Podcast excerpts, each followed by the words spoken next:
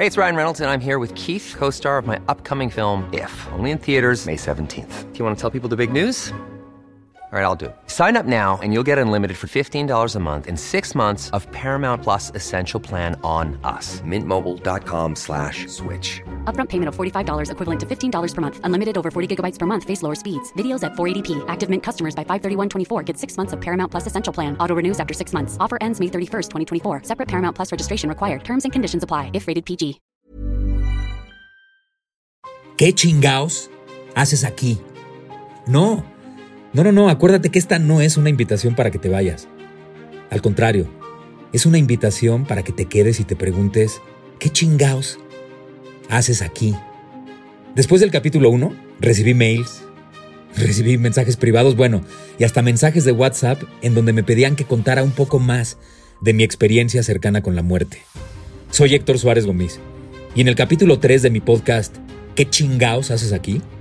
Te quiero platicar cómo me cambió la vida después de haber salido de mi cuerpo y haber viajado por un túnel de luz para después regresar y al verme inerte en una camilla, volví a entrar en mi cuerpo sintiendo un fuerte choque eléctrico que me hizo abrir los ojos y volver a respirar.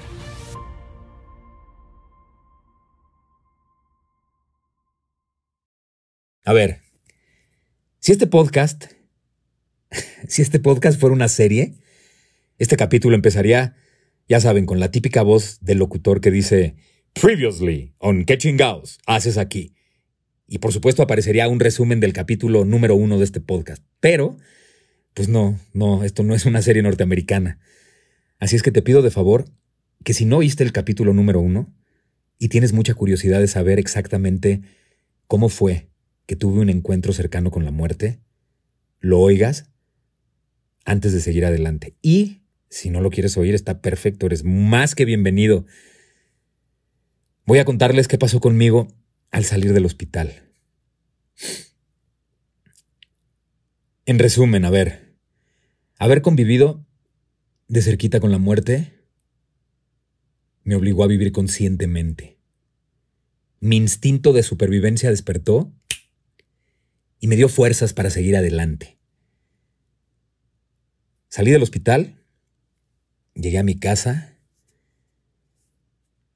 y para mi sorpresa, porque esto no me lo dijeron ni mi cardióloga ni mi neurólogo, tuve que hablar con ellos y ya después me explicaron por qué era normal lo que les voy a decir.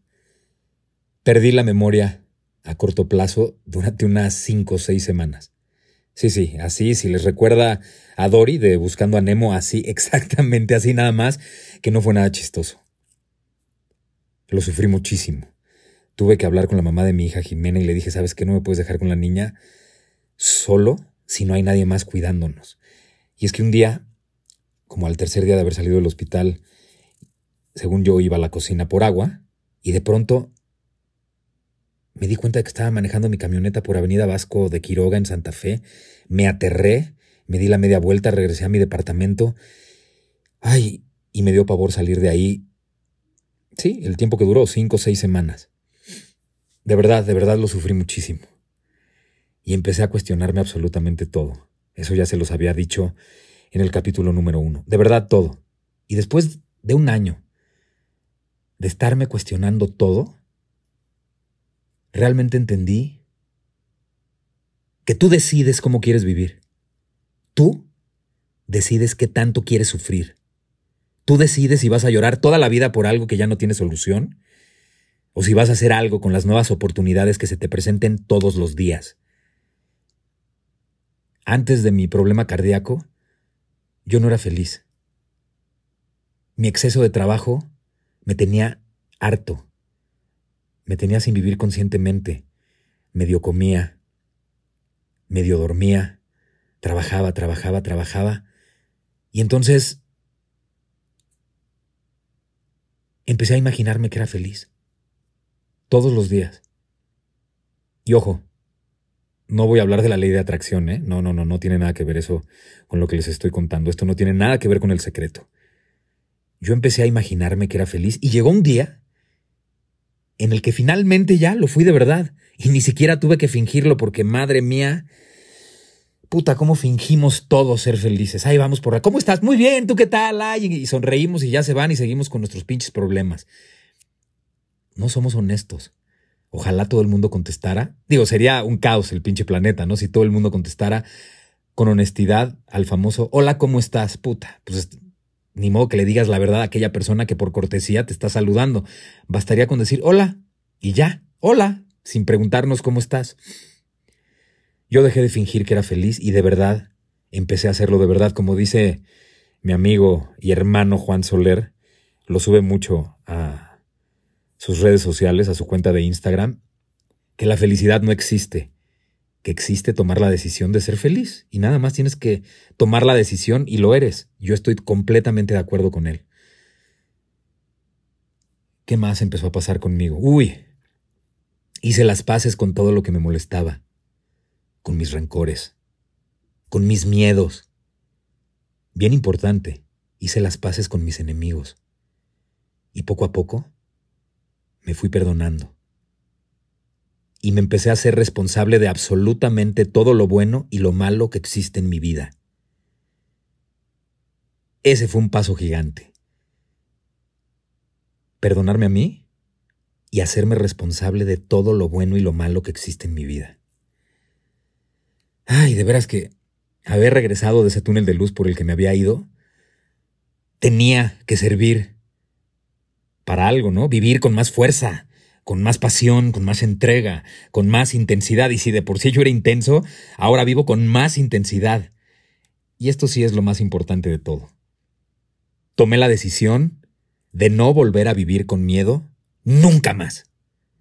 Eso sí me lo dejé muy claro y me lo digo todos los días tomé la decisión de no volver a vivir con miedo nunca más. Porque a los miedosos se los lleva la chingada. Los miedosos ya están muertos y nada más estorban. Los miedosos dudan y no saben tomar decisiones. Los miedosos con tal de no sentir dolor no se atreven a vivir. Y renunciar a vivir por sentir miedo es la forma más vergonzosa y la forma más pendeja de morir en vida. Aceptémoslo. La mayoría de la gente ha olvidado vivir conscientemente. Huyen del presente estacionando su mente en alguna época cómoda y aparentemente feliz del pasado, y así esperan la llegada de la muerte. Puta, qué lamentable y pendeja manera de vivir. Y así vive la mayoría de la gente, con miedo, todo lo planean y van a la segura. No, ni madres, hay que atreverse a hacer las cosas. Yo por eso tomé la decisión de ser un guerrero y vivir la vida peligrosamente. Y los guerreros aprendemos de cada una de nuestras cicatrices. Ese es el doctorado de una nueva lección.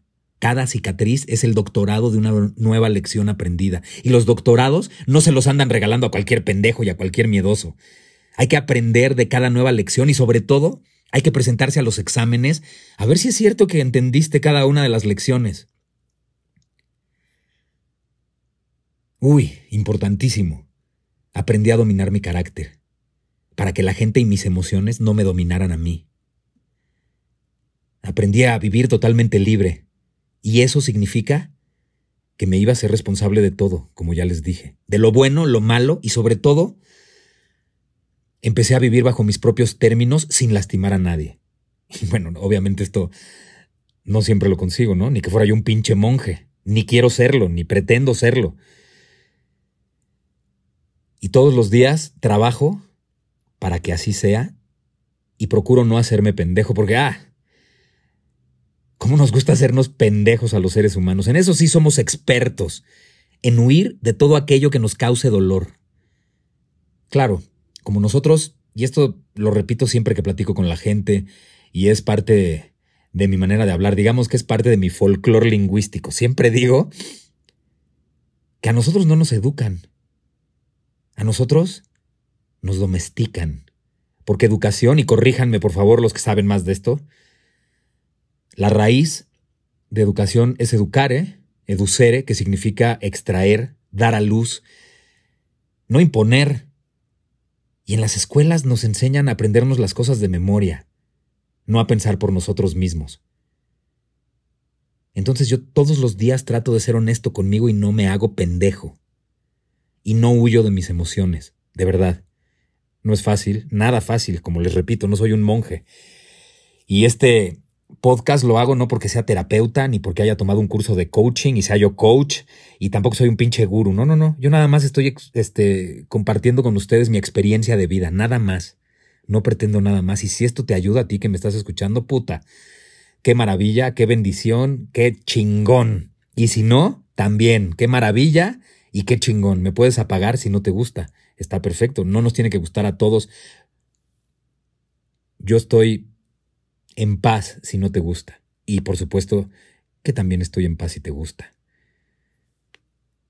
No entiendo por qué los seres humanos huimos del dolor.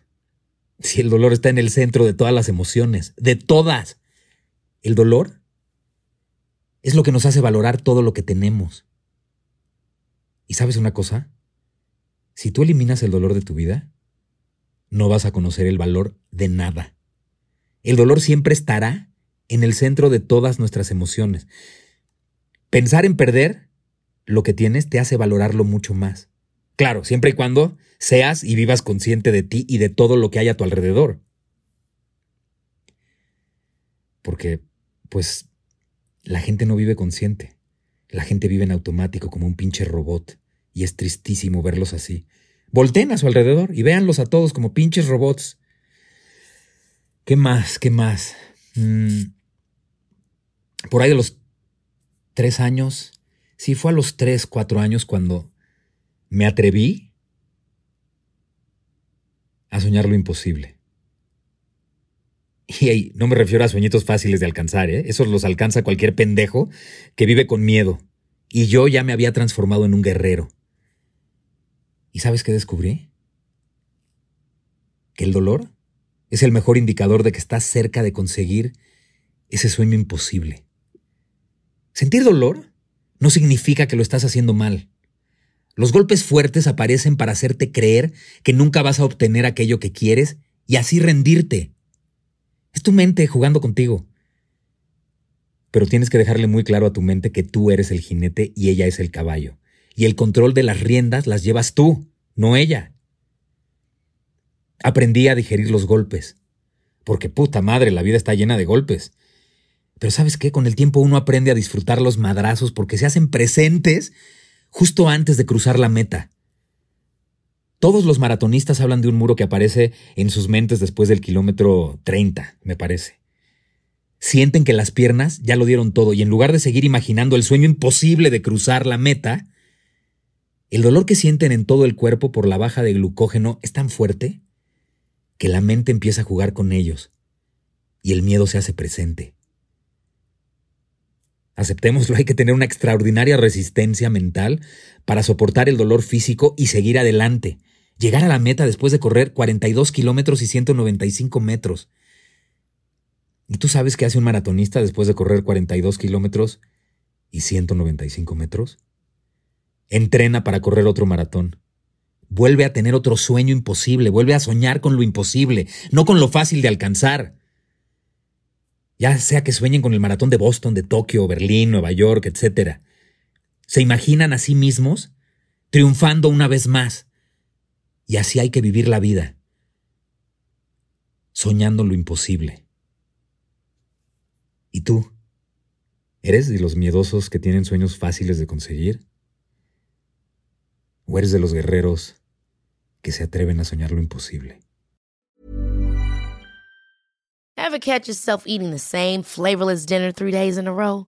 Dreaming of something better? Well, HelloFresh is your guilt-free dream come true, baby. It's me, Kiki Palmer.